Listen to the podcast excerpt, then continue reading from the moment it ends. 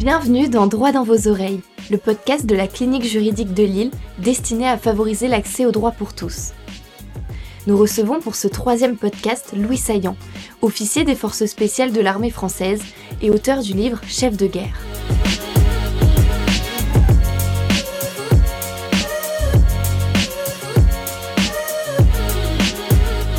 Aujourd'hui, on est au sein de l'Université de Lille, euh, de la faculté de sciences juridiques, politiques et sociales.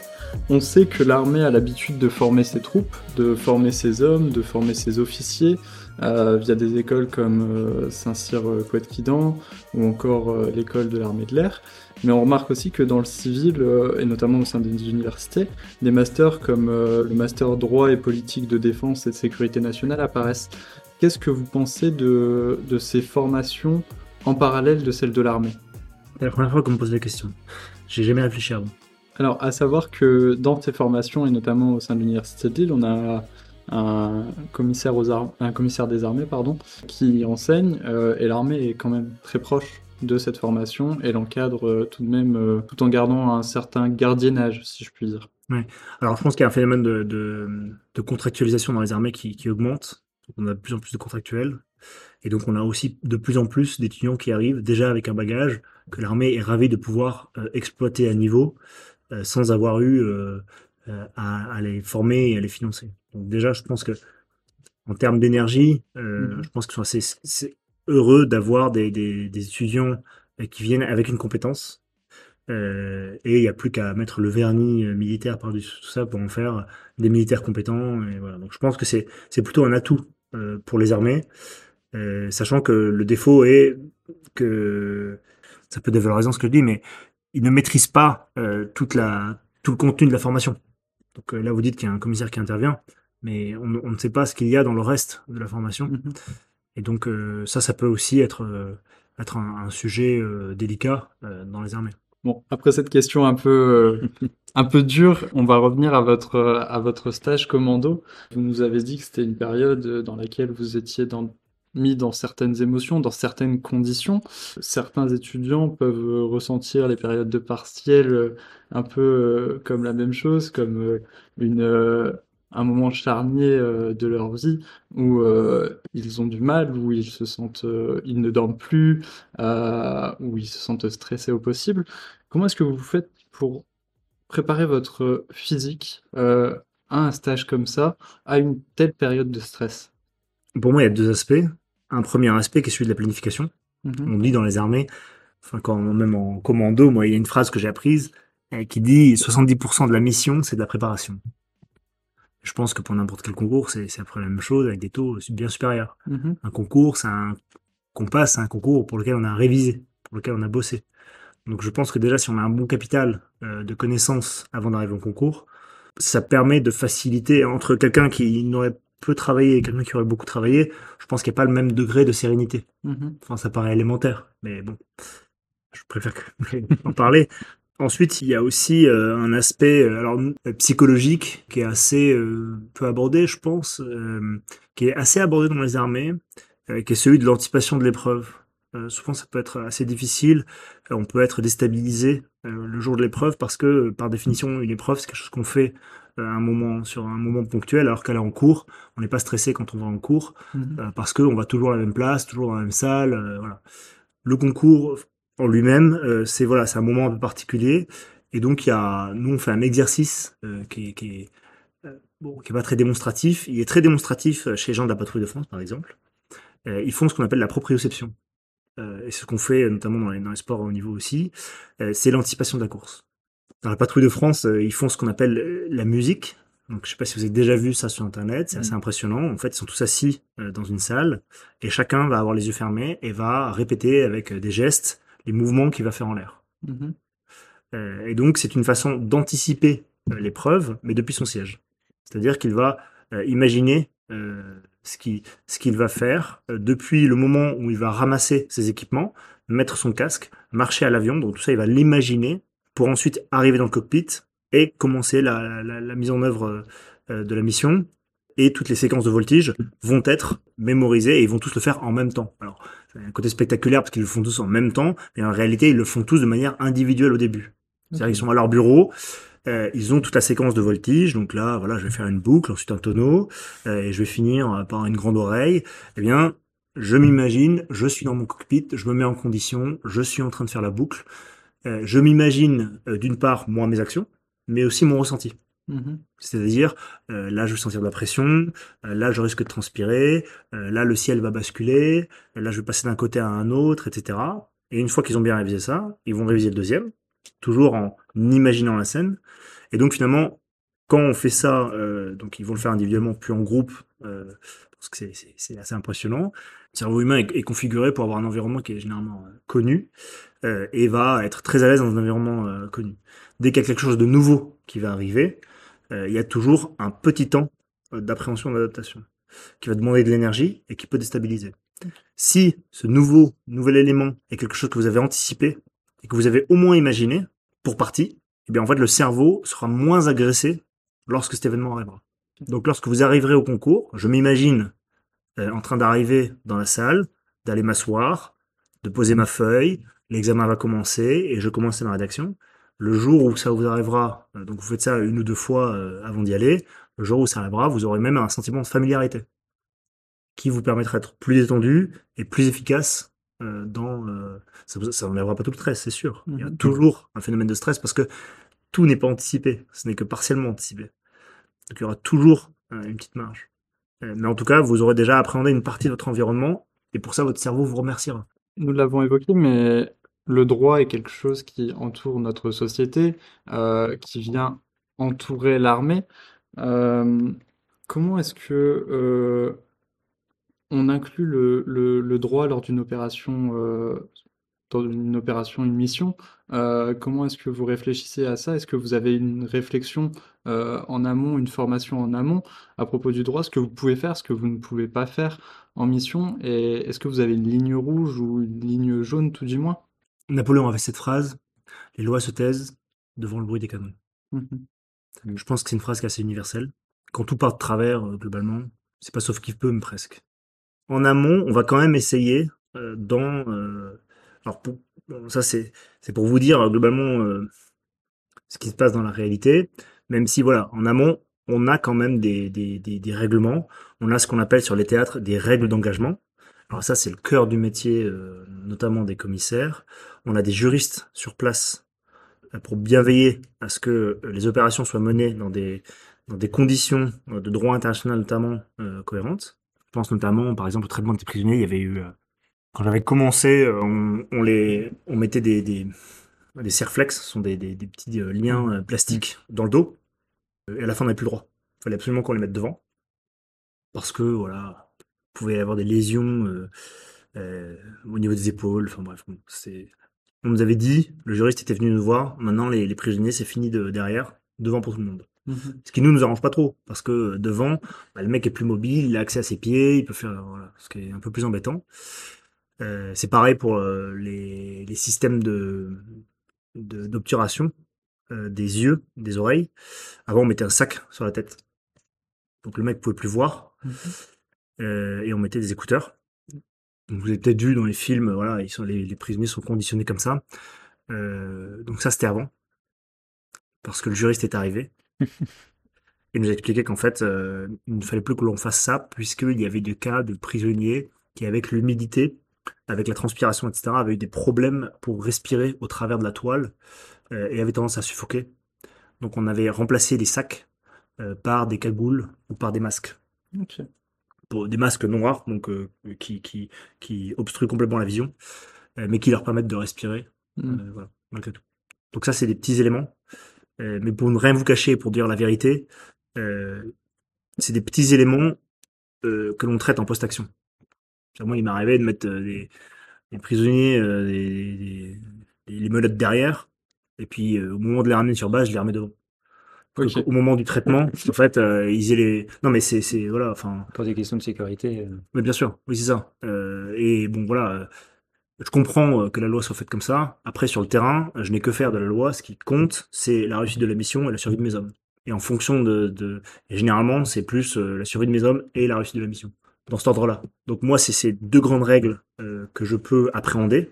Le reste, Voilà, c'est quand j'arrive sur base, ah oui, au fait, euh, faut enlever le truc, faut remettre, machin, là, là, pour qu'il soit conditionné correctement par la suite, etc. Pourquoi? Pour une raison simple, parce que je n'ai qu'un cerveau. Et qu'au moment de l'action, j'ai un million de euh, d'inputs qui vont m'atteindre, j'ai un million de petites informations qui vont m'atteindre, et je dois gérer tout ça. Je dois gérer, euh, je dois hiérarchiser les choses, et donc la loi euh, fait partie de la fin de ma, ma hiérarchie. C'est pour ça qu'elle est traitée vraiment à la fin, pour voir est-ce que qu'est-ce qui est en règle, qu'est-ce qui est pas en règle? L'efficacité avant tout. C'est l'efficacité avant tout. Et c'est là où on arrive à des, à des problématiques, souvent sur les théâtres, c'est quand le droit commence à obérer euh, les opérations. Ok. Ça, c'est une vraie problématique qui est très difficile à comprendre, parce que souvent, ceux qui font le droit sont trop éloignés de la réalité. En fait, on en revient même à notre discussion de tout à l'heure, justement, avec le, le- le devoir de réserve qui n'est pas assez défini, et à l'inverse, certaines euh, autres notions qui sont trop définies, euh, avec trop de conditions, trop de restrictions, ce qui fait que vous, au quotidien, euh, autant justement avec le devoir de réserve, bah, vous savez pas où vraiment vous placer, euh, autant là, par exemple, vous expliquez avec euh, les menottes où vous, vous êtes trop placé au point que du coup, parfois, c'est tellement éloigné que bah, vous allez mettre votre sécurité en jeu, celle de vos hommes, etc. Donc en Bah, fait, Et ça, c'est c'est quasi permanent. Hmm. Euh, moi, j'ai pour habitude de dire que j'ai passé euh, toute ma carrière à faire des choses illégales. Toute ma carrière. Et j'ai donné des ordres illégaux, je le sais, pendant toute ma carrière. Mais c'est- une-. Mais c'est grande critique justement ça du. Je sais pas si je devrais dire ça. Non mais c'est vrai que c'est une euh, c'est un c'est un grand défaut un petit peu du droit malheureusement c'est qu'il est beaucoup critiqué sur un point en particulier c'est que parfois il est trop éloigné de la réalité et justement sur un milieu Surtout dans ce milieu-là. exactement Donc c'est aussi intrusif, en fait. exactement Quand ça va aussi loin, euh, il y a un moment, en fait, moi, le droit, il reste à la base. Enfin, à la base, à la, la- la base opérationnelle. C'est-à-dire qu'il va rester là, moi, je vais partir faire mon opération, et ensuite, je reviendrai et je ferai en sorte que ce- tout soit conforme au droit. Pour que mon opération ne soit pas euh, euh, mis en défaut euh, d'un point de vue légal. Mhm. Voilà. Parce que ça vous est déjà arrivé qu'une opération soit. Enfin, échoue totalement à cause du droit? Non, justement, j'ai veillé à ce que non.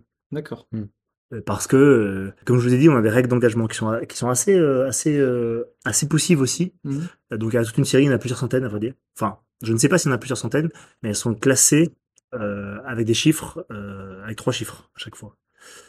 Avec euh, donc des, des, des catégories de, euh, des, des, des, des groupes d'appartenance. Mhm. Donc, il y a la règle d'engagement pour le traitement des prisonniers, il y a la règle d'engagement pour euh, euh, les hélicoptères, et les règles d'engagement euh, qui vont être déclinées pour les, hommes au sol. Enfin bref, pour, en fonction du temps dans l'opération. Donc tant qu'il n'y a pas d'hommes au sol, voilà quelle règle d'engagement nous avons. À partir du moment où il y a des hommes au sol, la règle d'engagement va changer euh, pour arriver à celle-ci. On avait par exemple une grosse problématique sur euh, donc le, détail. Enfin, c'est pareil, le, le, détail très riche de ces règles d'engagement dans un environnement qui était euh, protéiforme, environnement qui est, qui est lui tout aussi riche. Donc pour faire coïncider les deux, c'était l'enfer. Euh, je pense notamment euh, à la définition du combattant. Définition du combattant, vous arrivez dans le désert, euh, le gars voit les hélicos, il jette sa, sa Kalachnikov Mhm. dans un trou qui recouvre, il n'est plus un combattant. Comment je fais? Euh, On avait des règles d'engagement qui allaient très très loin. Par exemple, euh, vous avez euh, certaines règles d'engagement euh, qui disent euh, que vous pouvez répliquer si on vous tire dessus, mais si euh, l'adversaire se replie, vous n'avez pas le droit de, de poursuivre. Euh, au droit de réplique, il fallait ajouter au droit, le droit de poursuite, qui est hyper délicat. Parce que ça veut dire que si quelqu'un vous engage, il prend sa calage sur le dos et il part en courant. Ouais. Bah, Est-ce que moi, je peux légitimement lui tirer dessus? Que vous n'avez pas le temps de vous poser ces questions-là c'est un petit peu d'ailleurs dans le comme la en fait. comme la légitime défense c'est vrai que c'est quelque chose on dit souvent Une euh, défense, c'est déjà compliqué pour les, pour les policiers, hein, comme vous Ouais. le voyez, pour les gendarmes, c'est très compliqué. Mm. Nous, euh, vous imaginez bien, on rentre dans la pièce, euh, on a deux secondes pour savoir hein, si les gens sont armés par euh, enfin, on le tire dessus de manière organisée, c'est-à-dire que là, on ne parle pas de, de menaces isolées. Parfois, c'est un groupe de combat qui manœuvre face, face à vous. Je peux vous dire, le droit, malheureusement, euh, c'est d'abord. Non mais c'est d'abord la survie de mes hommes, le bien de la mission, et ensuite on grave Grave le droit. à la base. vous Exactement, ça. exactement. Tout à l'heure, vous, vous avez des références euh, littéraires, des références historiques. On sait que l'armée et même les institutions euh, apprécient et adorent les, les épreuves de culture générale, Les officiers surtout. les officiers surtout, oui. Euh, Est-ce que vous avez des livres que vous avez lus durant votre instruction, durant vos années, qui vous ont permis de faire grandir votre culture générale et votre maturité euh, du point de vue de, de l'armée? Oui, il y, a des, il, y a des, il y a des auteurs, des bouquins qui m'ont permis en fait de faire un tri aussi dans, dans mes problèmes parfois. Mmh je pense notamment à Thucydide, euh, qui a beaucoup écrit, euh, donc c'est un auteur antique qui a beaucoup écrit sur la guerre, et on se rend compte que certaines problématiques qu'il habitait lui nous habitent encore aujourd'hui. Donc c'est qu'il y a quelque chose de, de, de, de naturel à avoir ces problématiques-là, euh, et que du coup elles vont pas être euh, solvées aussi facilement qu'on le pense, parfois. Je pense aussi à beaucoup d'auteurs. Alors moi je suis, je sais, je sais qu'aujourd'hui euh, beaucoup d'officiers s'attachent à lire euh, beaucoup de livres du XXe, du siècle, parce que bon, alors déjà il y a beaucoup de livres euh, qui ont été produits au XXe siècle. L'imprimerie, euh, c'était quoi? C'était fin, euh, fin 19e, l'imprimerie, je pense? C'était Luther. À peu près, On a moins de, d'écrits sur le 19e, sur le 18e, alors le 17e, n'y mm. pensons même pas. Sauf que il y a de très grandes richesses dans ces écrits-là. Or, on les néglige un peu parfois, et je trouve ça assez dommage. Après, il y a aussi, enfin, le monde littéraire militaire est très riche extrêmement riche, surtout au niveau mondial. Enfin, c'est aujourd'hui comme on est mondialisé, on peut on peut lire des bouquins de n'importe où, de... Mm. et il y en a vraiment beaucoup. Moi, j'avoue, les auteurs antiques m'ont beaucoup aidé, euh, sachant que beaucoup d'auteurs antiques, en fait, beaucoup d'entre eux sont militaires, en fait. Mm. On le sait pas, mais Platon, Aristote, c'était des combattants. C'est des gens qui ont fait des, des plusieurs campagnes militaires. C'était je pense qu'ils ont plus de points communs avec des militaires qu'avec des philosophes au sens propre du terme qu'on trouvait dans une, dans une, université, par exemple. Mhm. Donc, c'est des gens qui ont été beaucoup, leurs idées, en tout cas, ont été beaucoup façonnées euh, par euh, leur vécu. Euh, et donc, ça, je trouve ça assez précieux parce que ce qu'ils nous racontent, du coup, est assez inspirant. Enfin, moi, je trouve assez inspirant pour beaucoup de domaines. C'est pareil, les auteurs du, du 18e, bon, voilà, moi, j'aime beaucoup. parce que souvent, il y a beaucoup de, de euh, de pensée euh, et même d'action en fait, euh, d'action militaire qui finalement ressemble beaucoup à ce qu'on fait aujourd'hui sans la technologie et ça nous permet un peu de, relativiser notre avancement dans la guerre et puis aussi d'ouvrir un petit peu les, chakras. Du coup, la, lecture est une échappatoire en quelque sorte et permet. Non, alors oui, c'est non, c'est pas un échappatoire parce que je lis pas trop de romans en fait. Je lis mmh. pas trop de littérature, enfin de, de récits d'invention. Je lis euh, beaucoup de littérature, euh, enfin beaucoup, enfin beaucoup. J'aime bien les livres euh, d'histoire. Ok. Parce que c'est c'est toujours très formateur. c'est Cécile Bainville hein, qui disait, bon, c'est pour de la politique, mais je pense que ça marche aussi pour la, le militaire. Un homme politique qui, qui, qui ne connaît pas l'histoire est comme un médecin qui n'a pas pratiqué. Oui. Mm. Et je pense que c'est ça se décline aussi pour les militaires. Revenons un peu sur, sur le stress, une grande question, et je pense que tous ici l'avons subi. Est-ce que pendant votre euh, instruction, vous avez eu des exercices particuliers, mis à part la visualisation et l'anticipation, pour gérer votre stress au moment T, en dehors de l'anticipation et, euh, et, de tout ce que vous nous avez expliqué tout à l'heure?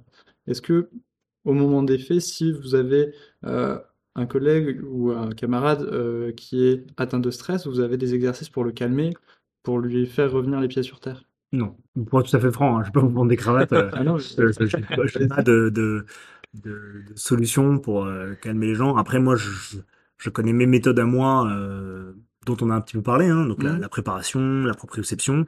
Il y a aussi d'autres éléments, c'est un autre élément qui me permettait de, de, de, mieux appréhender certaines épreuves que je redoutais particulièrement. parce que voilà, le stage commando a aussi cette propriété un peu, un peu singulière de nous faire affronter euh, les petits recoins où on ne veut pas aller. Euh, moi, j'aimais pas trop euh, aller dans l'eau. Quand vous étiez commando marine. Oui, c'est absurde. je, suis d'accord, c'était un peu absurde, je le reconnais. Mais, mais j'aimais pas trop aller en mer, j'étais pas très à l'aise dans l'eau. Mhm. Enfin, je nageais hein, volontiers, enfin voilà, il mm. n'y avait, pas de problème. Mais en mer, j'aimais pas trop les profondeurs, les machins, j'étais pas très à l'aise avec ces idées-là. Donc quand il fallait faire les apnées, etc., j'étais pas très à l'aise. Alors j'ai beaucoup travaillé ça. Euh, mais c'était un des, un des, voilà, un, des, une des choses qui moi me, me, me faisait un petit peu peur. Et alors il y a ce qu'on appelle en psychologie la théorie de l'exposition, la thérapie de l'exposition, pardon, qui est assez élémentaire, mais qui est bonne à savoir. C'est-à-dire que quand vous avez peur des araignées, en fait, la meilleure solution hein, de vous de vous guérir euh, de cette peur des araignées, en fait, c'est de vous y exposer de manière graduelle. C'est-à-dire euh, de, de un jour, voilà, vous mettez une araignée dans une pièce et vous rentrez dans la pièce. Voilà, c'est tout et vous ressortez de la pièce. Déjà, si vous êtes capable de ça, vous dites, ok, très bien, bon, j'ai pu rentrer dans une pièce où il y avait une araignée. J'ai pu maîtriser ça. Deuxième jour, vous allez dire, je vais rentrer dans la pièce et je vais faire trois pas vers l'araignée. Donc vous essayez juste de faire ça. Vous n'y arrivez pas, très bien, vous essayez de faire deux pas, deux pas, ça marche. Ok, très bien, on s'arrête là. Fois suivante, vous essayerez de faire trois pas, et ainsi de suite. Donc c'est vraiment quelque chose de très graduel, et à la fin, vous verrez, vous finirez par euh, vous approcher, toucher l'araignée, et ça va se dissiper petit à petit. Mhm. Et donc on peut faire ça pour à peu près n'importe quoi. À peu près n'importe quoi. C'est ce qu'ils disent en psychologie. Mhm. Euh, et pour, c'est vrai que pour beaucoup d'épreuves, notamment l'apnée et notamment euh, euh, ce genre d'épreuves, moi c'est quelque chose qui m'a beaucoup aidé. Le fait d'aller affronter cette peur-là. En psychologie, c'est, un- une des clés hein, de, de, de lecture, c'est d'aller chercher là où vraiment on a peur d'aller, là où on n'est vraiment pas à l'aise. C'est là où il faut aller, en fait, pour euh, justement un peu se assainir son appréhension. Et parce que du coup, on va se dire, euh, au lieu d'arriver et de dire ah je connais mes faiblesses, je sais qu'il y a des endroits où je suis vraiment très faible. Si jamais on tombe là-dessus, euh, c'est comme en concours, euh, j'ai fait une impasse. Si je tombe sur l'impasse, ah là Je suis mort, ah, allez. je, suis cuit. Mais au lieu de faire ça, mais en fait cette impasse-là, on va la travailler particulièrement. Mm. Euh, on, et on va on va y mettre beaucoup d'énergie euh, de manière graduelle, c'est-à-dire pas de de manière frontale, mais petit à petit. Et ça c'est quelque chose qui marche. C'est d'ailleurs ce que font les sportifs généralement professionnels, c'est-à-dire que tous leurs défauts, ils vont énormément les travailler petit à petit, Oui. et que finalement, parfois, leurs défauts deviennent des qualités.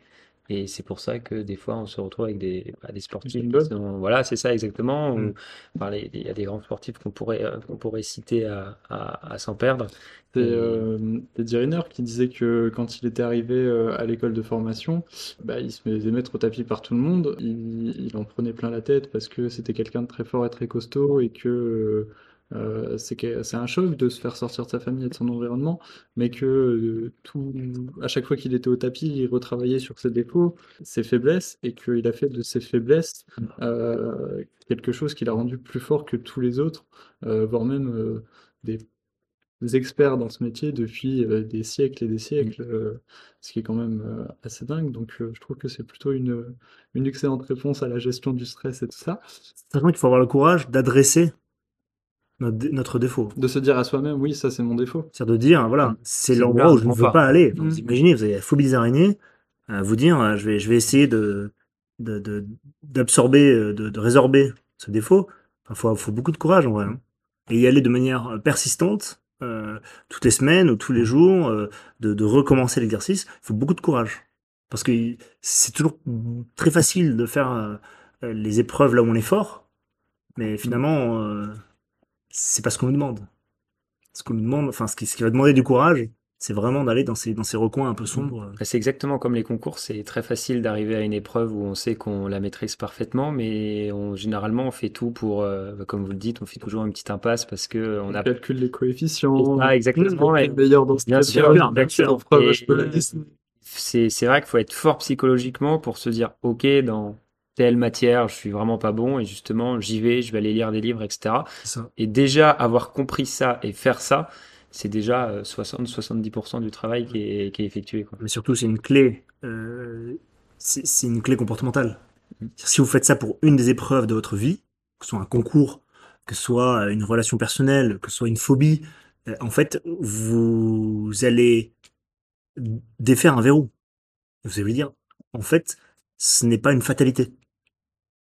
Je, je, euh, voilà, mais cette épreuve qui me fait si peur, en fait, c'est pas une fatalité, en fait. Je peux y arriver. Et donc ça, c'est hyper précieux d'un point de vue psychologique de vous dire, ok, en fait, je, je, je peux le faire, quoi. Et comprendre que si Ouais. on n'y arrive pas, c'est pas non plus une, euh, une Alors, en soi. Oui, mais c'est là où il faut, faut le travailler. Mm. C'est-à-dire que moi, typiquement, euh, euh, donc j'étais pas très à l'aise avec les profondeurs. j'ai commencé à faire de l'apnée. Et il se trouve que c'était un très bon club d'apnée. De manière graduelle, je suis arrivé, de- au début, je faisais euh, 40 secondes d'apnée en instantané. Et à la fin, je suis ici à 3 minutes 30. En 6 mois. Mm. Mais parce que pendant 6 mois, je m'astreignais à aller aux séances, à faire les exercices qu'on me demandait. Je faisais que ça. Et en fait, au bon, ils avaient une très bonne pédagogie qui nous permettait d'aller de petit à petit, du petit bassin au grand bassin et pour finir par être hyper à l'aise. Aujourd'hui, euh, je suis hyper à l'aise en apnée euh, parce que je sais que psychologiquement, j'ai cassé des verrous en fait. Comme je vous l'ai dit tout à l'heure, euh, j'ai fait euh, l'un des six lycées de défense, euh, donc un lycée militaire. J'ai pu goûter à ce que l'armée nous apportait, notamment aux valeurs que nous apportait l'armée. et j'ai remarqué que, bah, au quotidien, ça me servait encore. Ça me permettait de, moi, garder une vie saine, etc. Quelles sont pour vous les valeurs que l'armée vous ont apportées Et euh, quelles sont celles que vous réutilisez tous les jours dans votre vie euh, pour sortir, pour euh, faire un podcast, pour vous adresser ou écrire un livre? Alors, juste, je pense à un truc en même temps. En fait, j'ai dit Aristote tout à l'heure, je voulais dire Socrate. Les trois campagnes militaires, c'était Socrate. Mmh. je me suis trompé, excusez-moi. Pas de souci. Quand, quand on fait son stage commando, on est mis dans des conditions qui sont très dégradées. on mange froid, on mange vite quand on mange, on court partout, on est mouillé tout le temps. Et parfois, on dort voilà, sur, sur, un tas de terre, sur du bitume, dans une flaque. d'eau. c'est ça. Donc, quand on sort de ça, on relativise beaucoup de choses. Et on mesure aussi la reconnaissance. On devient très reconnaissant pour ce qu'on a. Enfin, en tout cas, c'est mon cas. C'est-à-dire qu'aujourd'hui, là, vous me servez un café chaud.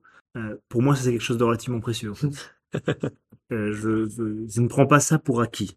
Voilà, je pense que c'est un peu la clé du truc. C'est-à-dire qu'en fait, quand vous sortez d'épreuve, vous êtes vraiment éprouvé, vous ne prenez plus les choses qui avant vous paraissaient simples pour des choses acquises. C'est-à-dire que euh, vous dites, ok, euh, ce café, en fait, qui vous paraît anodin, parce qu'on se dit, bon, c'était consommation, le café, il y en a partout, ça vaut rien. En fait, non. En fait, il y a un ingénieur qui a fait cette, euh, ce verre. Euh, ce verre, il vient peut-être de Chine. Il a, il a, voyagé, il a fait la moitié de la Terre. Euh, la machine, elle a été conçue par, il y a peut-être, je sais pas moi, 10 000 heures de travail sur la machine qui a fait le café. Le café, il vient de l'autre bout de la planète. il a été transporté par des avions qui ont été conçus par de millions d'heures d'ingénierie. Et tout ça, c'est un cumul, en fait. Mais c'est un cumul fragile. Je ne le considère plus comme euh, quelque chose d'acquis. Même dix ans après le. Même dix ans après. Tout ça, c'est des choses euh, qui sont des victoires incroyables, en fait. Mm. Ma femme peut vous le dire. Chaque fois que je me mets dans le lit, je suis hyper heureux d'être dans un lit chaud au sec. C'est vraiment un bonheur pour moi euh, parce que, euh, alors que la dernière fois euh, que j'étais en des dormi en mauvaise condition, c'était il y a peut-être, euh, je sais pas peut-être un an ou deux. Pour autant, à chaque fois que je me demande, je me dis, mais je suis hyper reconnaissant d'avoir du chauffage, d'avoir un lit, d'avoir toutes ces choses-là. En fait, il y a, et surtout, je me rends compte, en ayant aussi visité des pays un peu en difficulté, voire en guerre, en fait, on se rend compte que tout ça disparaître en une semaine. Et ça, en une semaine, vous retrouvez un voyage, en fait. Beaucoup de personnes ont du mal justement à, à se rendre compte. Enfin, euh, je pense notamment, euh, euh, par exemple, à, à, des jeunes qui parfois font, c'est très schématique ce que je dis, mais qui vont faire par exemple leur crise d'adolescence ou des choses comme ça et qui se rendent pas compte de ce qu'ils ont. Par exemple, qu'entre les mains, ils vont avoir un téléphone qui vaut 800 euros et ils vont aller une semaine après dire bah ouais, mais il y a le nouveau téléphone et je veux celui à 1300 euros, etc. Est-ce que justement vous pensez pas que ça c'est quelque chose qui se perd et que c'était le service militaire qui avait été mis pendant un temps Est-ce que justement ça permettrait pas de, de, permettre à cette personne-là, euh, parce que moi le premier, quand je prends un café, j'ai pas cette tout de suite cette faculté de me dire, comme vous avez dit, bah oui, j'ai un café et c'est c'est extraordinaire. Est-ce que vous pensez pas que justement euh, il y aurait un besoin aujourd'hui de, de, revenir mettre ça sur la table de manière importante? Je sais pas si j'ai été euh, si j'ai été clair. Je pense que de manière de manière générale, euh, il n'y a rien de tel que d'être éprouvé être éprouvé, c'est quelque chose d'extrêmement précieux. Moi, aujourd'hui, je, je, mets beaucoup de valeur dans l'épreuve. C'est quelque chose qui compte beaucoup pour moi. Pour résumer un peu, euh, c'est une forme de philosophie, je pense, mais pour résumer ça, il y a un art japonais qui s'appelle euh, euh. Alors, je, je sais pas si c'est des japonisants, je sais pas si je le dis bien, mais voilà. Et Kintsukuroi, en fait, ça, c'est le mot qu'ils emploient, c'est un mot qui est dédié pour désigner des réparations qui ont été faites sur des objets cassés et qui embellissent maintenant l'objet. Par exemple, ils ont des, des bols, euh, des bols en céramique. Quand ils se cassent, ils réparent ça donc dans la façon Kintsukuroi et donc ils mettent des joints en or. Et donc on voit en fait le bol redevient comme alors comme d'origine hein, parce que c'est des japonais et que c'est des c'est des mamoules d'artisanat donc euh, le, le, bol revient comme à l'origine, il fonctionne comme à l'origine, sauf que il est zébré de ce cette fêlure finalement. Et je trouve qu'il y a, une symbolique qui est assez forte euh, pour dire qu'en fait, vous pouvez être cassé, mais c'est une épreuve qui vous a rendu plus beau, en fait. Et, ça, je trouve que c'est très vrai. Et dans l'armée, pour faire une analogie, moi, je, je le vois avec, euh, dans mon environnement, euh, je me souviens, il y avait un mec qui s'était pris une balle de calache sur, un, sur une action en mer en Somalie. Tout le monde le savait. Tout le monde savait que lui, c'était le mec qui avait pris une balle dans la poitrine en Somalie. On peut se dire, ok, on, Trop bien, il s'est pris une balle, bon, bah, super. Pourquoi est-ce qu'il y a une fascination pour ça? Pourquoi? Pourquoi est-ce qu'on est fasciné On se dit, oh la vache, il a pris une balle de calache en pleine poitrine? Ou comme un, un autre collègue euh, euh, en mission là qui a pris euh, pareil un impact euh, plein fer, enfin dans sa plaque. Ça a complètement déformé sa plaque. Lui, il fait une centaine de kilos. En opération, il doit peser 100 120 kilos.